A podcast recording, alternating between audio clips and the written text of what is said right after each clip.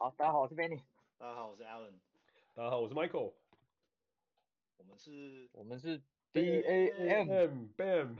干怎么每次都这么没默契啊？Bam Bam Bam。哦，好啊，所以这这礼拜这礼拜是延续上礼拜我们谈的话题嘛，就是住的这个这个概念，然后。呃，上礼拜我们谈了很多，其实都是围绕在就是两位在日本的经验嘛，就是说一个一个基本上是呃，Alan 在日本比较久一点，然后可能很多很多这个过程都很艰辛的自己找，最后你在 share house 嘛，然后 Benny 是有部分的一些公司的一些资源支持，可是其实找房的这个路也其实还是蛮辛苦，然后花了不少力气，就是把一些大大小小的事情都准准备好跟处理好。所以，今天我觉得我们就谈谈美国这一边的，就是我们当初落地的一些啊、呃、小小小小故事好了，嗯，就是这么放的这个小故事，呃，所以呃，我当时其实我觉得我们我我们相比之下，真的算是 运气蛮好的。我真的听完你们的故事之后，我觉得好汗颜哦，对，怎么说？对啊，听起来你的你的你的那个登陆美国之路是蛮顺遂的，是吗？我觉得跟跟两位的的这种崎岖的道路比起来，我们少了一点崎岖，就是也没有到百分之百这么就是无敌顺，可是我觉得算蛮顺的。嗯，对，那那个时候那个时候，因为我们我们拿到 offer 的，我拿到 offer 的时候大概是差不多四月五月的时候，然后对我。那个时候确定完，然后拿完 offer 的的时候，我大概其实就已经就是陆陆续续开始在做一些功课，甚至我那时候来 interview 完，然后呃最后因为因为他是飞飞我进来 interview 嘛，就是有提供车，然后有有给我一个旅馆这样，然后我们在 interview 完了之后，其实我们就已经开始陆续去了解，就是如果我真的要来这里定居，我要就是在什么地方生存，然后就开始就是基本上把一些公司附近的这种就是领域跟环境都探索下来。那嗯，我自己的习惯是因为当时当时因为在台湾工作的时候就是没得选嘛，因为就基本上住家里嘛。然后到北京工作之后，我就是住在离公司对面一条街的一个一个抗一个 apartment。然后虽然房租比较贵，可是就是至少就是到公司上班比较方便。因为平常就是有点工作狂，然后就花花蛮多力气在工作这样。然后，而且你你也不用挤北京地铁，那蛮可怕的。哦，对对对，那那那个时候真的是有想说，就是不要不要就是花力气在这种就是地铁或是什么交通工具上，这个真的是之后可以再拿出来做另外一个讨论，因为相信很多人应该也会有好奇在，比方说大陆工作啊，或是就是租房啊或什么各方面，在那边的租房经验，我觉得比美国还要再更更多一点，然后更离奇一点。对，对，那个之后这方面我有。这方面的的北京经验，我也有我也有东西可以分享。下次我们再再再做一期这个好。好啊好啊好啊，下次再做可以做一期北京的，我觉得就是住的部分可以刚好三个地方都比较一下。然后，所以我那时候来美国其实有一个主要的想法，就是我不要我也不要离公司太远，然后尽可能是可能大概开车大概半个小时之内可以到的地方。那这个有点 counterintuitive，因为很多很多老美其实是喜欢，就是大概一个小时甚至一个半小时，对他们来说都是可以。可是对我来说，就是因为开车的时候，你大概就只能听 podcast，或是或是你知道，就是听一些脱口秀，或是听一些有声书，你基本上不太能干嘛。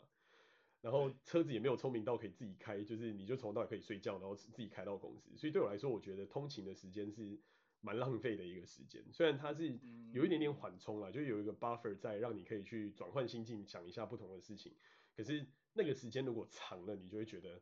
有点太浪费。那我当时的心情是这样，那四五月那时候拿到 offer 之后，我就已经开始陆续去看说这附近大概有哪些 neighborhood，然后 neighborhood 大概都长什么样子，然后环境大概是怎么一回事，然后我要住在西雅图还是我要住在 East Side，就是。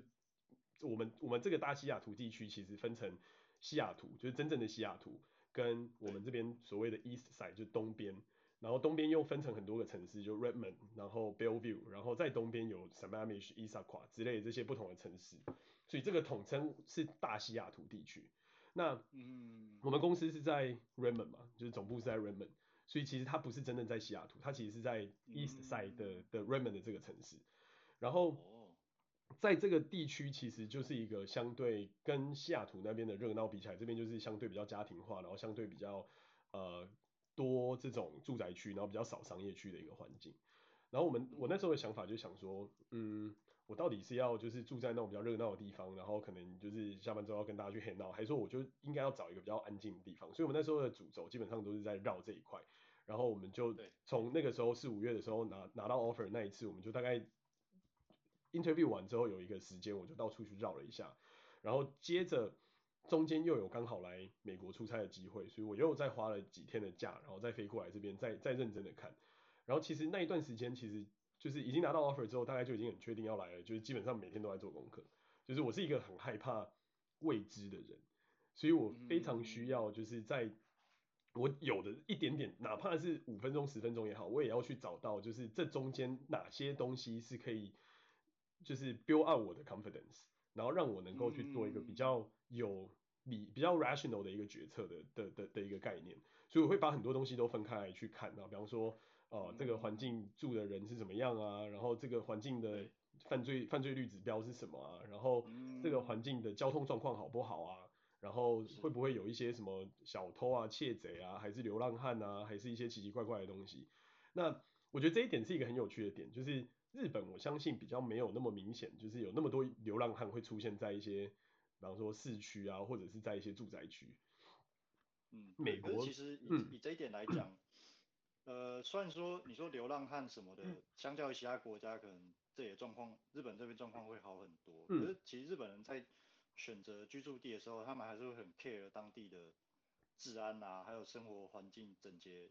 的的等等的程度。嗯。虽然虽然说虽然说整体来讲，你可以说，哎，日本总体来说真的是比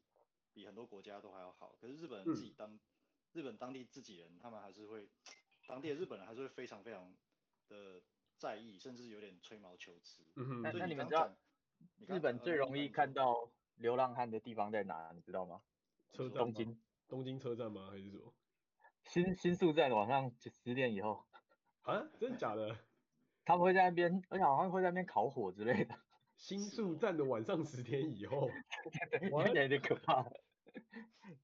有一区，那然后那一区就是刚好它那个那个通道分成左右两边。一边是，呃，一边是有有有像走廊的，然后一边是比较户外的，然后户外那一区那个比较靠近马路的那一区，嗯、呃，露天的地方，有一群流浪汉就在那边睡觉，然后烤火，然后住在纸箱里嘛，就是所谓那个什么纸箱，呃，对对对对，就是有有包有行囊啊，然后有一些棉被啊什么的，嗯哼哼，可是我觉得。我至少我自己的经验就是，我们以前在日本玩的时候，都会觉得至少那个流浪汉还没有看起来这么 creepy。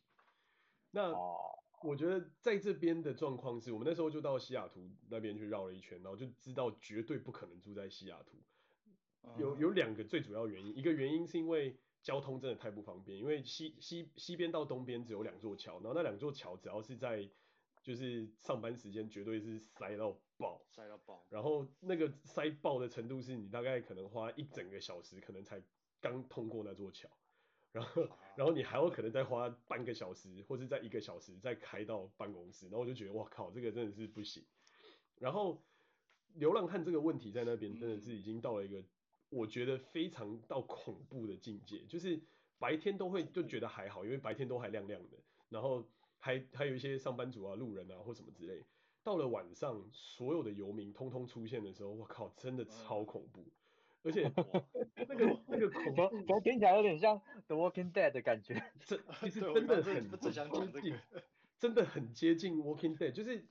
因为因为有些人可能也没恶意，但是也有很多流浪汉是因为吸毒、锵掉，或者是一些就是犯了罪之后跑去躲起来的这些人，然后。对，他们就会就是在那边可能就推着一台不知道从哪个大卖场干来的那种手推车，然后就把他所有的家当全部摆在里面，然后到处走。那那个景象在晚上真的是恐怖到一个不可思议。然后我们有我们印象很深刻，就是我们那时候来来出差的时候，因为我有我有带带带我那时候的女朋友来，就是我现在老婆，然后。我们在晚上就是经过那条经过那条街，那个游民就一直不断的在那边要跟我们讲话，然后我就觉得干超可怕，就是因为你也不知道他到底想干嘛，然后他又黑黑的一团，然后他在很远的地方就已经发出一种就是你已经没办法想象的一种臭味，然后又在那种暗到不行，然后都没有人在路上的街，然后周围你看得到一眼望去几乎清一色都是游民的情况，你就觉得干我们两个小黄人在这里感觉好像超危险。然后听起来是很一个很魔幻的情境。我真真的很魔幻，那个感觉真的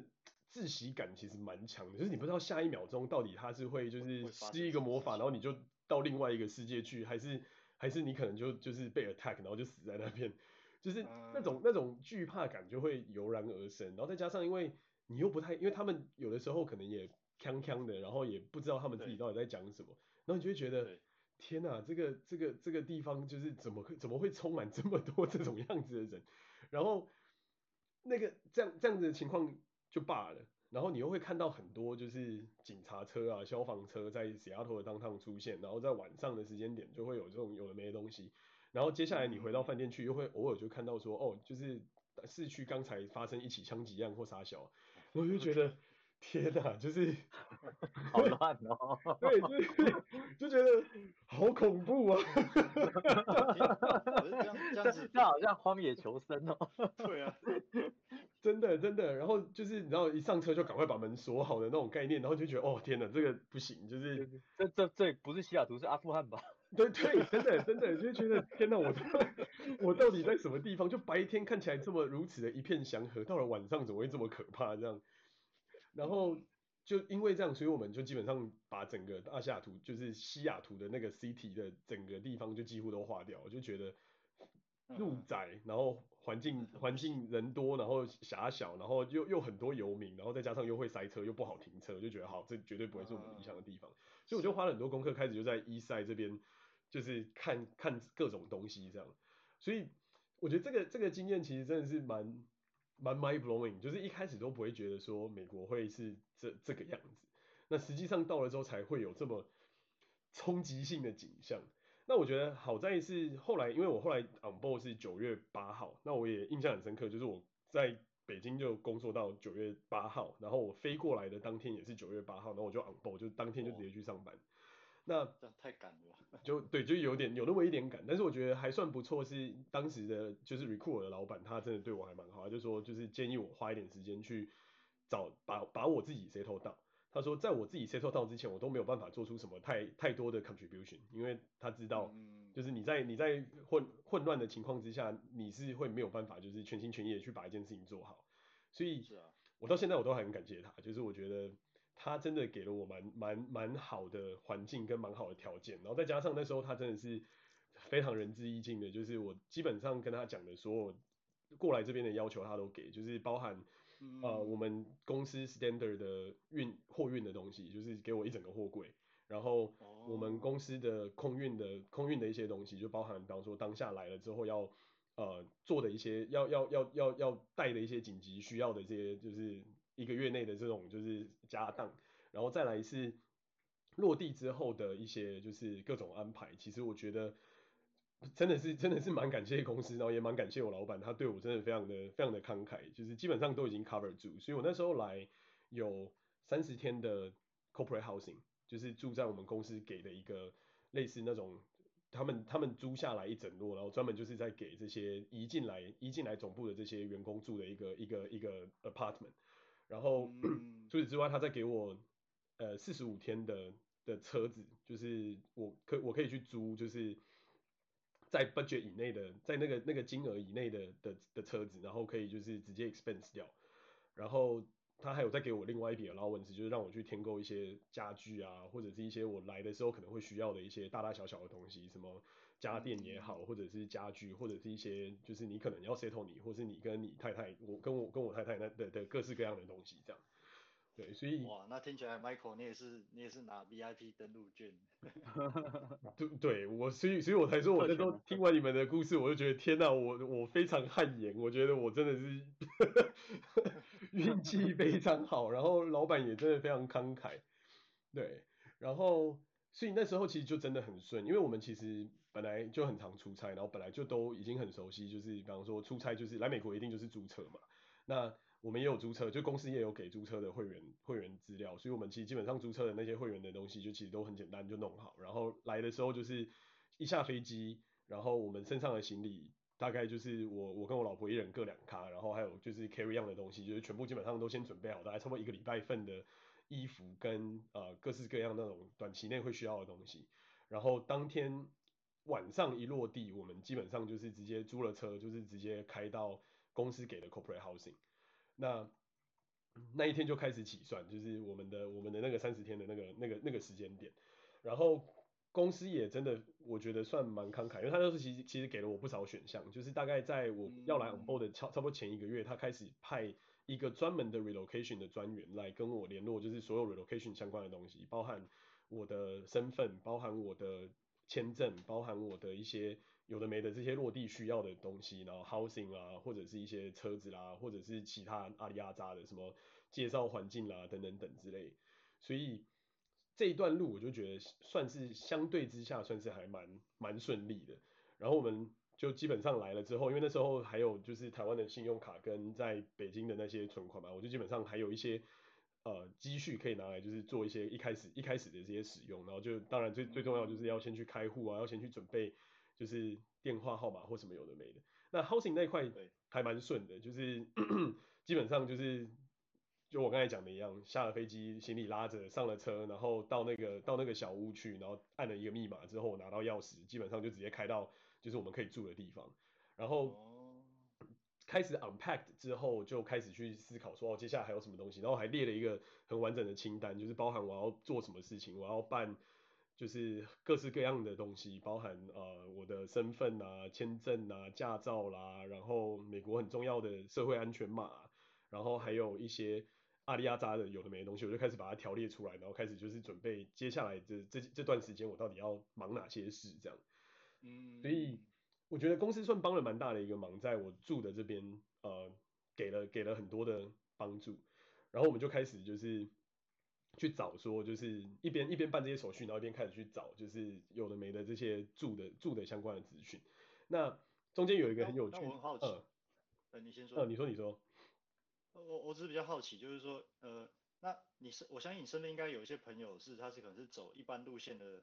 的登录的登录情况。嗯那如果是他们的话，不知道你可不可以就是简单的分享一下，就是如果是一般的登录情况可能会是怎样，然后做一个简单的对比。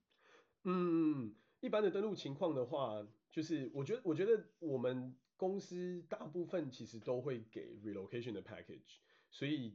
relocation 的 package 基本上算是在在西雅图这边的这几这这个科技业的一个蛮蛮基本的东西。那当然我也有听过，就是在我们公司在我们是 M 家嘛，然后 G 家基本上也会给。然后，但是 A 加不会给，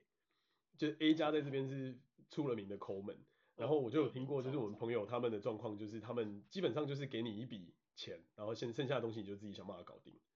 等一下，A 加有两间呢？诶，A 加只有一间呢？没有没有没有两间。有两间吗？你你你，但是但是你你你讲的如果是比较抠的那一间，我们应该知道是哪一间。对啊，西雅图只有一家 A 加嘛，然后做电商的嘛。哦 哦，我想说另外另外一个 A 加应该应该不至于这么抠门。还有另外的 A 加吗？我怎么完全不知道？呃，世界范围有三间。对。哦，好好好好好，这个我们应该他们电子产品你一定全世界都知道的。他他们家有电子产品，然后是在西雅图 headquarter 的吗？不是在西雅图啊，我没有说限定西雅图，我是说全世界。好好好好好，好，那那我知道，那我知道，那我知道，对对对对，那那一个 A 加应该也还蛮 OK，因为我好像很少听到我朋友就是有这种负面的传闻。对，另另外一个 A 加是世界级的有钱。啊，对对对对对对对对对，那我知道你在讲的那个 A 加是在我们南边一点的那个那两个那个州。等下等下，哪一家不是世界级有钱的？呃，这几家都是，但是但是对于员工的抠门程度还是不太一样。Okay. 对，然后对他们，他们我听过，就是那个 A 加的，也是一个，也是一个我就是学长跟学妹的故事。然后他们真的就还比较辛苦，他们基本上就是你要自己想办法去找，然后你来的时候你就要去租房子，然后你就要会会蛮辛苦的。那这边这边我要讲一个为什么会很辛苦，就是美国有一个最重要的东西是。信用制度就是它的它的 credit 这个制度，就是它的 SSN，它的 Social Security。那对这个制度为什么会很会很麻烦呢？是因为一般来说，没有在美国念过书，或是没有在美国待过的人是不会有 Social Security number。对，也也就是说，你不会有信用，你是一张白纸，你是你你是连一张纸都没有，你是透明的。那美国所有的事情都会需要用到这个信用的制度，包含你要办手机，包含你要签网络，包含你要租车，你要租房，包含你要做任何就是大型的买卖开户，全部都需要用到 SSN。那这件事情就很 tricky，很多人一来，如果你不是学生的情况之下，你基本上你是不会去办，甚至如果你是学生，如果你在学生生涯都没有去打过工的话，你也是不会有 S S S N。那你没有这个 S S N 呢，基本上你就等于隐形人，所以任何的银行或是任何的房东都不会认可你，然后你就会非常非常的辛苦，要么你就必须要准备一大笔钱，然后带着这个钱存到某个银行里去获取这个银行的信任，让他开始跟你往来，要么你就必须要。就是很辛苦的开始去证明，就是你你自己有就是正常的 background 啊，然后你有其他世界地方的一些资产啊，或是你有一些手上的余额，或是手上的一些资源可以运用，不然其实你在租房市场就会很辛苦，因为租房很多的房东看的第一个东西就是你有没有信用报告，他们会去 pull 你的 credit，就是他会有一个 report，那那个 report 呢基本上是零分到，我记得没记错的话，我们满分是九百分。那大概差不多在七百五十分上下是最最棒的信用分数，然后低最低不可以低于七百分，低于七百分你就是信用普通或是差。那这种情况之下，就是要么就是你的信用记录不够长，不够有不够东西不够丰富，要么就是你可能哦违过约，或者是你可能没有缴过钱，或者是你可能有拖欠人家钱，或者是你可能有做出一些就是会让会导致你的信用会破产的一些事情。那这个东西就特别重要，因为你今天你的信用很大程度的决定你可以租什么样的房子，然后你可以买什么样的房子，你能不能贷得到款，能不能开得了户，还有所有的房子都会影响，会完全会影响。所以你说不是说你有钱就好了，他会看你的社会信用分数，对，他会去看你的社会信用分数。当然，你如果有钱到一个境界，你说哦，我口袋里面就是一百万美金，就找一个银行随便开，那这这种是例外。我们讲的是。我们这种屁民阶层，可能就是 身上可能就是个什么几十万台币，有没有这种就是很屁民的这种阶层？然后你要想办法在那边生活的话，因为对银行来说，你就是个几千块美金的客户而已啊。那对他来说，他的他的风险很高，因为你会不会倒账，你会不会有可能有一些问题，或是有没有各种各式各样的有的没的狗屁倒灶的事情？这个这个是这个是他们会遇到的状况。那房东也是一样，他怎么会知道？哦，你有你有你有你有几十万的台币的的积蓄好了。可是这边可能租房一个月的一个月的房租可能就要十万台币，那你可能有二十万三十万台币，你就只能大概两个月，而且扣掉押金，扣掉押金之后你就只能租两个月，那会不会你中间就出什么事情？那他就会觉得你是一个高风险。对，所以我们遇到就是我们有呃学长学姐学妹的这些朋友，就是遇到的状况就是这样，就是他们就会一张白纸的情况之下，然后就可能到处被 reject，然后最后可能要。很麻烦才会找得到，就是有人愿意承租。那当然，我觉得在在我们这种 size 的大公司上班有一个好处是，至少这间公司的 brand 一定程度的给了你信用。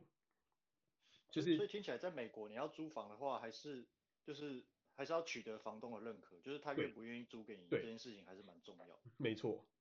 而且、哦、而且他是有权利，因为因为基本上那是他的房子嘛，所以他是可以去筛选。那很多房东他们就要求要看你的履历。然后要看你的就是资产，然后接下来要破你的信用报告。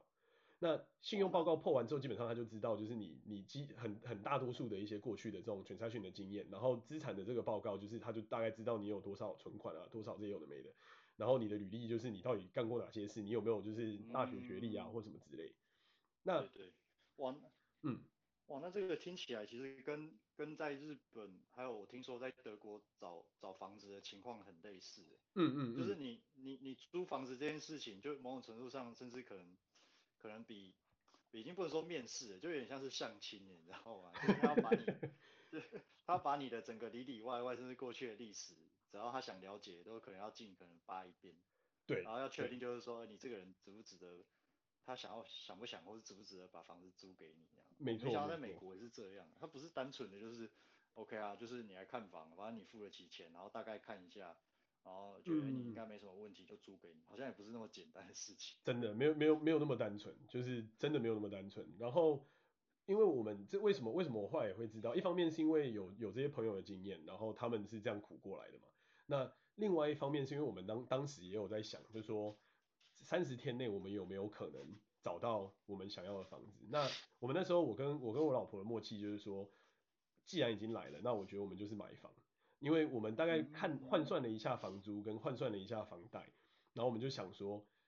如果能够凑得出头款，感觉就是。买房应该会比租房来的划算蛮多，因为你等于增加了很多 equity，然后加上租房在这边其实蛮贵的，因为因为很多这些科技业的高收入的这些就是各式各样的国外的员工都会都都来这里嘛，然后你就变成大家大家其实都在竞争那个很很小的那个那个那个房屋市场，然后房房租就被叠到水涨船高。就打个比方来说，那个时候公司给我们的那个三十天的那个 corporate housing。那个 corporate housing 基本上里面是，哎，我说错不对，是四十五天的 corporate housing 跟三十天的车。那这个这个 corporate housing 里面基本上就是一个公寓的那种形式，就你可以想象那种，呃，差不多一一一层，就有点像饭店啊，就一层大概有可能十几二十户，然后大概就是五层楼六层楼高这样。然后在我们在中间的一户，然后那个那一户里面大概是差不多一千 square 一千一千二 square feet。换算成平数的话，就大概差不多是三十平，就是台湾的三十平左右。然后两个房间，然后两个厕所，然后一个一个厨房，一个一个呃客厅这样子的一个格局。那这样子的一个房子，基本上的租金就差不多落在三千到三千五百块美金左右一个月。好贵哦！对，就就差不多十万到十。十二十二万十三万台币左右一个月，我我觉得这太太可怕了，这个这个租金可能这个租金可能连东东京都望尘莫及。我觉得不会，我觉得听完上次 Benny 讲说那个小不拉几的地方就要就要超十 万几十万日币，我就觉得嗯，我觉得我们这里应该还输，大小还是不一样啊，大小完全不一样啊。哎、欸，搞不好搞不好换，如果你要换算成单。平均每平米的房租搞不好差不多也不一定。没有不会，我觉得美美国房子平均比较大一点。对，我觉得美美国一定会便宜，就是如果以以每每每平米或是每平的那个单价来算，日本一定比较贵。因为我们那个换算大概就差不多三十平嘛，那因为美国的三十平它是不会去算那些什么公共设施、雨遮那些乱七八糟的东西，它就是对对对，它给你一千二，它就是给你一千二，就是里面就是这么大。然后它也不会去把你什么车位也算进去那个平数之类，不会有这种奇怪的算法。对。哦，如果是三十平，如果如果你说的那个价格是三十平的话，那估计在东京租房也差不也拖也差不多是这个价格啊，那贵一点也是有可能。对啊，那这样讲我就了解。对啊，对啊，所以空间就相对大很多啊，而且再加上他还给你一个车位，然后那个车位也不用再就是额外额外付什么奇怪的租金之类。嗯。对啊，因为美国这边基本上没车就等于没交嘛。对，所以我们那时候就算了一下，然后就想说，我靠，这样算下来，我们一个月租金也差不多是要在这个水位，就是差不多三千到三千多左右。那当然那个房子是比较新的，因为那个 corporate housing 它我们搬来的时候是二零一八年嘛，然后它是二零一七年的时候才完工，所以等于我们搬进去的时候它就只有一年，就真的很新，就是什么东西都是新的，然后家具什么也全部都是新的，就还真的还不错。那它跟东京还有个差别是，它是就是它是专门的那种 leasing 的公司在在管。那这边就要讲，就是如果说来这边要租的话，它其实有有几种机构，一种就是像这种专门租给 corporate housing 的，他们也会有一个 leasing office，就是它会有一整摞的空间，全部都是出租的。然后它的那个那个公公，就是类似那种公寓大楼那种出租的环境，基本上就是会包基本的一些呃厨具啊，然后家电啊，然后还有一些就是。厕位相关的东西，就比方说一定会有烤箱，一定会有微波炉，一定会有炉子，一定会有那个，一定会有什么洗手台啦，然后一定会有厕所，就是一个完整的有有浴缸或者是有淋浴间的厕所，然后一定会有设备都给你附上，对，然后一定会有洗衣机跟烘衣机这类的东西，就这种是那种专门在做 leasing 的这种公司，那它基本上就是它的 property 就是只租不卖，它就叫 apartment。所以它会有很多很多的这种 apartment 的这种 leasing 的公司，然后在专门租给各式各样的人，然后还有各种户型可以选择，像我们那种是中中等的户型，就是大概两房的，也有更小一点的一房的，也有再大一点三房的，也有四房，所以基本上这是第一种，就是你很简单，然后它它的租租法其实也蛮简单，就是刚才我讲的，你有给他你的 social security number 之后，他会去 check 你的 credit，然后他会有一些申请的条件，就是一些审核，比方说你要呃有多少收入啊，然后之类之类，然后大概押一个月到一点五个月的押金，就基本上就可以了。然后你就是其他所有东西都在这里面。那这是一个比较我觉得简单，但是成本就蛮高的一种。第二个就是有很多那种民间在租房的。然后美国我觉得美国很好的地方就是很多资讯其实都很公开透明，所以有很多那种租房的网站或是租房的那种 app 其实都可以用。比方说像 Zillow 啊，比方说像 Redfin 啊，或者是像什么最近有什么 Fly Home 啊之类，就是这一类的这种房地产的这种观测网站，它基本上都会包含一些租房的讯息，就包含它这个房子多。多久之前盖的，然后它的整体的状况怎么样，然后它的租金怎么样，它的它的环境交通到底怎么样，然后它内装的一些照片或什么，其实其实我觉得做的还蛮专业。那你就可以开始去找。那这刚才第一种是那种就是跟机构租嘛，就是跟一个 leasing 的公司租。另外一种就是跟个人去租。那跟个人去租就比较麻烦，就是你第一个要先去那上面找这些这些这些这些 information，然后找完了之后，你就要再去跟房东定一个时间，然后去跟他约就是。呃，看房啊，然后跟他讨论就是到底是怎么样。那每个每个房东开的条件可能就会不太一样，但绝大多数情况都是一到两个月的押金，然后在里面的那些家具就是要看，就是有的房子是有付，有的房子是没付，然后你就是要自己想办法。然后水电瓦斯什么这些基本上是不会包。那第一种那种就是 leasing apartment，绝大绝大多数情况是它可能会包一些，比方说什么垃圾清洁费啦，或者是水费之类，就是一一起包在里面。可是你你还要再交一个费用叫 HOA，就是 Home associate home owner Association 的一个 fee。那那个 fee 就是通常会包含，就是就有点像管理费啊，但是它就是包含就是刚才我讲的那些东西，就是什么水啊或者是什么垃圾处理之类。那网路跟电通常是不包，就是你要自己再想办法。然后瓦斯通常也不包。就是要看要看情况，有的有的他们会包瓦斯，但绝大多数情况是不包。然后私人的就是你全部都要自己来，就是很少会是有包的，所以你就是那些东西你都要自己再 calculate，然后自己再重新想一想。然后这两种的 租房的模式就是最大宗的。那跟私人租的话呢，就是你会有更多选择。那美国比较常见的那种住屋的选择，就是大概分成 condo，就是一个大楼也好，或者是一个。就是某某一间某某一个公寓里面的一层一一间房间这样子这种概念，这是 condo。然后美国还有另外一种东西叫 townhouse，就是联有点像联栋别墅，就是它是一堆，就像台湾那种，你知道南部会有就是一一排，然后长得一模一样的那种独透天厝的那种概念。那它是对，然后它是就是可以买可以买可以买也可以也可以出租，然后很多就是房东就会租这样，它就是跟别人连在一起，然后一摞，然后那一摞就是你的一摞这样。然后再来就是所谓比较传统的 single family home，就是一间的房子，就是有一块地，然后在那块地上面有一个你自己的房子的那种。所以美国的我觉得房型大概比较单纯，大概就是这三种差别。那这三种其实也差很多，就是 single family house 的好处是，如果你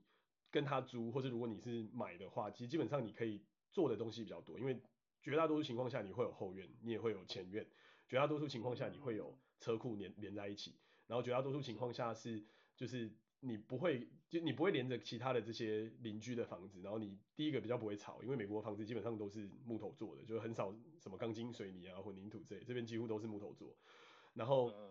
再来是你也能够比较有就是自己的自己的隐私、自己的空间，然后你也比较能够就是去在这个空间里面去做一些跟动之类。然后通常这些房东也比较会愿意。呃，让你去变动，就是这个房子里面的一些摆设啊，或者是比方说你可能要钉个钉个柜子啊，或者钉个钉个什么架子啊，或者是挂个画或干嘛之类，就这种东西在 single family home 里面通常会比较宽一点。那在 townhouse 跟在 condo 就会比较严格，然后也会比较多规范。那 townhouse 的情况之下，就是你因为你跟别人连在一起嘛，所以你通常比较不会有前后院，然后你可能也会。就是出入会比较，就是跟会会要跟别人 share，比方说可能共同的一个出入的走道，或者是可能会有就是共同的车道或什么之类。然后呃相对之下，就是你的你的隔音什么各方面也不会那么好，因为你就跟别人连在一起嘛，所以他在你隔壁，然后又是木头房子，绝大多数情况下，如果他吵一点，你可能就会被吵到之类。然后 condo 的情况就是最吵，像我们那时候唯一的比较我觉得比较有趣的地方，就是我们每天早上六点半一定会被吵醒，因为我们的 对，我们楼上住了一只熊猫，然后然后熊熊猫是对龙猫龙猫 龙猫就是一只大龙猫，就是就是 它只要一起床，它就会开始蹦蹦蹦蹦蹦蹦蹦，然后我们就被吵醒。对，然后他都很固定，就是每天早上六点半一定会起床，然后就是一一定六点半就开始蹦蹦蹦蹦蹦，然后就觉得哦天哪，太吵了啊！对，然后。呃，这种情况下就是他你会就是跟比较多人共用嘛，然后你还会有就是有有一个统一的收发室，因为 condo 的收发室大部分都是在统一的一个地方，那很多时候就是会有比方说什么包裹拿错啊，或是东西就是被被别人干走啊，或者什么之类的，就是会有各种麻烦，对不对？但当然就是看每个 condo 的不同的管理管理机制啦，所以大概大概是分成这样。那我们那时候就很认真的算了一下，就是基本上。租金换算下来，就是你只要能够挤得出一点点头款，租金换算下来，几乎你就可以真的拿来付房贷，就是没有差别到这么大。就是嗯，你买房的的的成本虽然会比租房再稍微高一点点，可是你的你你就是你你拥有的自主程度，还有你就是不需要去跟一堆房东打交道，然后什么有的没的麻烦。然后我们那时候就觉得，好吧，就是。不要再想租了，因为看完各种出租的 information 之后，觉得天哪，要么就很贵，要么就很鸟，要么就是你有一堆有的没的规则，然后觉得这实在是太麻烦。是，对，然后就开始我们的看房之旅。所以大概在那段过程里面，就是我刚才讲嘛，四十五天内，我们基本上把所就是所有我们能够看得到在市场上的房子几乎都看了一遍。然后我们就是每天上班，然后上班之后下班，下班之后就是去疯狂的看房，然后再再不然就是可能约时间去办一些手续啊，拿社社会安全码啊，换驾照啊或什么之类，对，就还蛮多。那我觉得不得不说，就是这这这点，身为台湾人真的有蛮多好处，就是我们拿台湾的护照在华盛顿州是可以直接换的，也也就是说你不用再参加考试。就是你就直接拿台湾的护照，然后直接拿你的一些证明文件，就是你居住地址的证明文件，然后你的手机号码，你就可以直接换，就是华州的护照，呃，华州的驾照。哦。对，然后就很方便，然后整个过程就还不错，就是预约，然后进去，然后等了一下，拍张照，然后缴交资料，基本上就搞定。所以这点真的是不得不说，就是作为台湾人，还是有少数的一些 优待在这边。那是。比较麻烦的是，就是刚才讲的社会安全码，社会安全码真的是大概前面刚落地的前两个礼拜都在搞这件事情，就是要去排时间，然后要去缴交所有的东西。那这一点我觉得也是很感谢公司，就是公司有提供一个服务，就是基本上他把你所有的需要举需要办 Social Security 的这些公司需要出示的资料都准备好，那你只要准备好你要准备的资料，比方说。你自己的驾呃身份证，你自己的就是其他的那些有的没的，呃证明你是谁的这些文件啊，像是你的什么学历证书啊，然后你的那个之前的工作的 CV 啊，然后你的水电账单啊或什么之类的就就搞定。那因为公司有给 corporate housing 嘛，所以 corporate housing 的那个地址，然后再加上我们先当一个住址，对，就是等于那就是我们的住址，然后其他那些东西就是就很很容易就可以搞定。然后再来的好处就是。公司的名声在这边够好，所以我们去跟去办手机或者去开户，其实就没有遇到太奇怪的麻烦。就基本上只要讲是我们公司的新来的员工，然后要办这个东西，那大家其实就已经蛮准备好。但是我们就有听过 对其他的故事，就是你因为你要办手机的时候，你要社会安全码，你要社会办社会安全码的时候，你需要手机。所以又是一个又是一个 deadlock，所以又是一个 deadlock。然后，然后你要办这两个东西的时候，你还需要一个银行账户，但是你要银行账户，你需要前面两者。这，可是这样子听起来不就无解吗？那有什么好的建议的切入点？对，所以唯一的做法就是，要么你就要有当地的友人，然后他有一个地址可以让你先做临时的地址，然后他有一个手机可以让你当做临时的手机可以去接这个东西，不然你就是要去买那种抛弃式的那种号码。可是也很麻烦，就是你办到之后，你还要去重新申请，再把那个号码换掉，就有点像是那种预付卡的那种概念。就是预付卡是唯一一个可以让你得到手机号码，然后不需要社会安全码的方法。这个是唯一的一个解路，可是就会很麻烦，因为你接下来这个预付卡可能三十天内就会到期，所以你在三十天内你一定要去办到一个正式的手机号码，然后你再把所有原来的手机号码再换过去。然后在这边也很也很爆笑的一件事情就是。预付卡的号码是跟你的就是实际上用用你的社会安全码去办手机号码是分开的。嗯，所以你不能用同样的号码，所以等于你原本办了一个号码，你后来还要再换一个号码，然后你就要在这边搞来搞去，搞来搞去，搞半天，就真的很麻烦。然后办账户也是一样的道理，就是刚才讲了嘛，没有手机你不能办账户嘛，那除非你有朋友或者你有其他的已经在那个账户的人 refer 给你，你才有办法就是直接拿那个 referral code，然后再再去帮忙你去完成这个手续。所以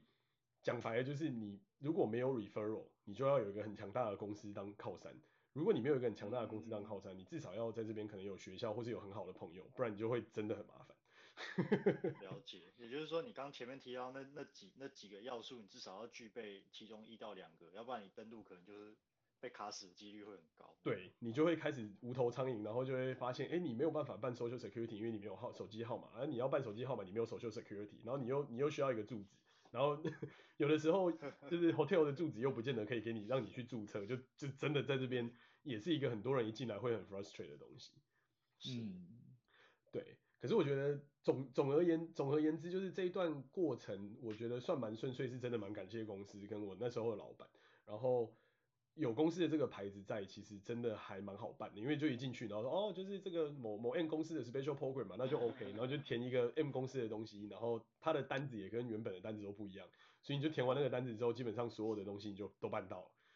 就连 单子都连单子都不一样，就是给给你开绿色通道的。对对对对，我觉得我觉得有时候就是这非常感谢公司，那时候真的是帮我们安顿的，帮我们想了很多，就是各种可能你会碰到的坑，然后这些坑公司都帮你填好了，然后我就觉得哇天哪，就是真的是谢天谢地。那甚至是我们后来要买房要办贷款，然后跟要买车。的的那个过程的时候，就是就是公司的这个名字也都给了我们很好的帮助，因为他有专门的贷款公司跟专门的车车子的公汽车就是车车子的经销商是就是跟我们公司有合作关系，然后就是他就会给你一个外派人员的的 special 的 program，所以你就不用去等到你有信用分数出来之后再去做这些事情。哦，对，所以我真的是感到非常非常的。感恩，对，不不不过不过听到这里，我我自己我自己是有个小小的感想啊，嗯、就是算算世界各国的很多地方文化生活环境会不太一样，可是至少听到目就是听各位分享经验到现在，我、嗯、我惊然的发现，好像比方说刚刚 Michael 讲的，比方说你、嗯、如果说你背后有大公司大公司背书的话，你在社会上做很多事情都会比较顺。然后这一点，比方说在至少就我知道，在日本和德国情况也差不多是这样。那包括你刚刚讲的租房，租房的情况，哎，跟我自己在日本体会，还有我跟在德国听到，好像也差不多。就是虽然说每个地方它的文化或语言可能不尽然相同，可是，嗯，好像就是在某些事情上却又有着惊人的相似，就觉得有点不可思议啊。对，其实其实整我觉得就是很多系统结构到最后其实都会找一个最有效率的做法嘛。那我觉得可能这就是对他们来说最有效率的做法，因为你你能够把你员工的事情搞定，你的员工就能帮你带来价值跟产出嘛。嗯，所以我觉得某个层面上来讲，公司发展到一个程度会开始越来越为员工想，原因是因为员工带来为公司带来价值远超过公司能够投入的这个这这个成本嘛。所以在这个过程之中，我就觉得。其实其实也蛮也蛮合理的啊，就是说资本驱使效效率产生，那效率会让资本能够更更更高程度的得到活用，就的类似这样的概念。嗯、那在这个案子里面，我们都是对公司来说都是资产嘛，所以在这个过程里面，就是公司也会很愿意为了投入，为了投入获得，为了有你这个拥有你这个资产，然后去 leverage 你这个资产，所以来给相对应的一些投入，这样。对，对啊，因为从长远的角度来看，我这两年来帮公司赚的钱就超过他那时候投资给我的钱了，而且至少超过大概几百几百倍几千倍吧，所以对他们来说，这其实是一个很划算的投入啊。是啊，对啊，所以换换换过头来想的话，就是其实也是有这样的因素在，因为你看我们立的一个 business 的 unit，简随便随便换算那个金额都是 billion billion 起跳，那他给我的那些钱，从 billion 的维度来看，那就是一点点而已啊。对啊，就很小啊。对啊。可是可是对员工个人的个从就是以员工个人这个维度来讲，他可能有很大的帮助。对对，我觉我觉得这真的很其实蛮好，那那种感觉就是真的是一个雪中送某种程度上的雪中送炭的概念，就是对，就是你什么都还没有，然后你又是一个完全透明人，还不是白纸哦，是透明人的状态。透明人。对啊，因为因为你没有任何信用嘛，然后然后在这样的状况之下，公司的这个这个牌子就帮你背书背书了这么多东西，让你可以发展顺顺顺顺利利的发展到现在这样。所以某个层面上，我就觉得，嗯，好啦，还是还是算不错，就是真的算是一间良心企业、幸福企业这样。对啊。啊，可是，呃，对啊，就我我后来发现，真的真的大公司比较有这种好处，因为它各种，嗯、因为公司之所以大，就代表说它过去已经经历经历过很多的挑战，或者是有的没的事情嘛。嗯嗯嗯。它能够成长到今天还在市场上屹立不摇，那就代表说很多东很理论上就代表说它这间公司。在很多事情方面已经有一定程度的经验，对，像你刚刚讲的那种，比方说，呃，员工刚从国外招聘员工进来，嗯、然后他刚登录可能遇到什么问题，那公司在这里面可以帮什么样忙，扮演什么样的角色，嗯嗯嗯，其实其实他们就不不太需要再重新摸索了，因为过去他们可能已经经历过了，然后已经有准备好的解决方案，嗯，对对对，而且我觉得员工如果员工可以如果可以 leverage 这些这些资源的话，那其实对员工会有相当，对你刚登录。美一个地方，比方说像美国，就会有很大的帮助。真的，真的，真的，而且我觉得很就是很不错的一件事情是，公司还在我登录之前给了我一个 packet，一个一个 PDF 的 file，然后它里面就是写美就是整个美国的环境，然后大西雅图地区的环境，然后就是经济文化各方面，就是基本上有的没的东西。那我觉得现在当然是网络很方便，你可能 Wikipedia 或是什么地方查一下就有，但是公司。为了你把这个东西都准准备好，然后有一个完整的有一套完整的流程在这在这里，其实我觉得这个感觉还是不错。就是是啊，对，就是就像你刚才讲的一样，就是说经历过这么多，然后它有累积出来一个有一个一个经验，然后让你可以在这边就是更更快的让你能够 on board，然后让你能够就是熟悉这边的环境，甚至还有一个服务是他可以带你去了解哦周遭的学区，然后可能社区巡礼或什么之类，只是我们没有最后没有用到这个服务，因为我们那时候就真的。忙来忙去，忙来忙去，一堆那些乱七八糟的文文章啊什么，有的没要跑就没，后来没有用到这个就是。哦，了解。对对对。对啊。听起来好好哦。所以我说，所以我就说，嗯，跟两位比起来，我真的是汗颜。我就觉得公司真的都准备好了。大公司，然后有这个经验，有专业的 HR 团队在服务，真不错。嗯。真的，然后不过以以我、嗯、以我个人来讲，虽然说我当初登陆日本的时候，就是这种公司来的 support 几乎都是没有，可是我自己在、嗯、我自己绕来绕去，其实也也也经历一些还蛮还蛮有趣的一些东西，就是到到最后也觉得，哎、欸，其实这样子也这样子也不错，因为就像之前跟你跟各位讲的，就是意外之下我进就是住到了还不错的 house，、嗯、就在那边就在那边展开了就是很很开心的 friends。像美剧 Friends 般的生活呢，对啊，那那我觉得很多时候人生有舍有得啊，就是有时候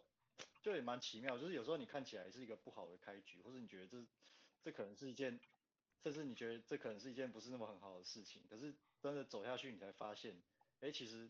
其实中间会你还你有可能会得到一些就是你当初意想不到的东西，你当初根本想都没想过的东西，对啊，真的真的，其实有舍有得。其实看你怎么看吧，对吧？你如果是个乐观的人，你得到的东西，呃，再差也都是你的养分啊。真的，真的，真的。啊，如果你悲观，得到的东西再好，你也觉得不如人，那都没用。嗯，真的，这跟心态也是有关的。心态跟观念真的蛮重要，因为 at the end of the day，你还是活在这个世界上，那用乐观的态度去过一天，跟用悲观的态度去过一天，都还是过一天啊。那就是你自己的选择要怎么去选而已。嗯，没错。所以。对啊，这至于看房的故事，我觉得后续有机会可以再再聘一个专题来讲，因为我知道 Alan 最近也刚购入新屋，我觉得这个美国买房跟日本买房的过程中，我觉得应该也是一个有趣的题目。对啊，对啊，也可以请 Alan 分享一下购屋之后住了一阵子之后的心得怎么样，有没有什么建议可以给之类的？真的，真的，真的。呃，心，你说住了住了之后哪方面的心得？嗯，有没有觉得？有没有觉得下次买房哪些地方可以更好啊？那有没有觉得什么地方现在很满意啊？嗯，说很满意吗？因为因为其实我我我在日本自产的经经历，我个人觉得虽然中间有些波折了，但是总体上来讲还算是蛮幸运的。嗯，那那真的够呃，那真你说真的住到现在有什么感觉？我觉得就是怎么讲，就是说第一呃，就是跟上次聊到在日本租房的那些种种比起来，嗯、那买房子相我个人认为相对会单纯比较多，因为他虽然说也会，虽然说你跟银行谈贷款的时候，他也会跟你去。省就是有点，要是把你、嗯、把你这整个人跑开，身家都跑了一遍。对，但但是但是那个但是那个但是在这个之后，如果你有办法合到合适的住房贷款，那你也顺利把房子买下来之后，那接下来就相对就单纯很多。你你真的要做的就是，呃，你你每个月就是按按时还房贷给银行，就就就就这么简单。那接下来接下来你说，因为房子房子已经是在你的名下了嘛，那接下来这个房子你要怎么样？你要怎么样搞？你要拉网路啊，还是你要接什么有的没的？那其实全部都你说了算。你就是再也没有，嗯、你没有那种就是，比方说啊，你你害怕不小心这个东西不能做，或者这个东西不小心弄坏了，那可能未来你的你押金可能房东不会还给你之类的，对吧、啊？这些东西你就不太需要去烦恼了，对吧、啊？嗯嗯对啊。相相较之下会是一个比较，会是一个比较自在，没有会相就是你会有一种。自在感吧，因为你就会，你会有心理上你就知道说，哦，这个地方是就是你的，就是你，你原则上是可以你自己对你你的地盘，你可以自己说了算的地方，这样。嗯嗯，这心理这个心理还是跟租房我觉得还是还是很不一样的，就会有一种，呃，不管说不管说百分之百啊，因为毕竟房贷还没还完，但是但是你会有一个相对的心理安全感。嗯哼嗯哼，嗯，对啊，就是一个一个居住的不确定性从。与就是与人的不确定性换到金钱上的不确定性而已，因为对对，你原本要跟原房东打交道嘛，或是一些机构租金打交道，那现在就变成说你只是单纯跟银行打交道，那就是还款，那那他就少了一层情绪上的一些就是感到可怕的地方，这样。那 这样子稳定下来之后，有更想找另外一半了吗？就是另外开另外开一个话题嘛，可是我觉得这个东这个这个东西我我没办法百分之百决定啊，对吧？那我觉得只能说疫情过后再看看。对啊，我觉得今今今天的这个节目，我觉得可以到这边，刚好五十分钟过，我觉得不错。然后下一下一集可以来讨论这个，就是 Alan 从入住之后是不是心境上的转换，然后是不是可以开始就是他的情情感上的这条路这样。对啊，那我觉得我觉得后续也可以再讨论，就是买房子的这个过程，然后可能我刚才有提到，就是我们在北京的租房的经验或等等，然后哦对啊，可以可以开一集我们的大陆经验的，对，我觉得可以 开一集大陆经验。不是不是有不少大陆经验嘛？我记得你之前不是做生意常跑那里？我我我跑香港、深圳，还有哦后来是有到成都一阵子。哦，你还到成都哦？对啊。哦。可是我觉得，我觉得中国南边跟内陆其实比北边还要舒服，个人感觉是这样。哦，是吗？就是，但是我总觉得，反正你连 GitHub 都用不了的地方，Stack Overflow 都看不了的地方，也没什么舒不舒服的。科学上网。科学上网。对啊，那这些我们我觉得我们可以另外找时间再再做做个做一集专题来好好。可以啊，可以啊，我觉得下一集说不定可以从就是大陆的住来讲，反正我们现在都还在住的题目里嘛。对啊，对啊，因为住的东西搞定了之后，接下来才会有很多其他的这些小故事嘛，就包含。没没错。对啊。你一定你一定要先安身才可以立命。没错 没错，这这真的太重要。再再再就成家了是不是？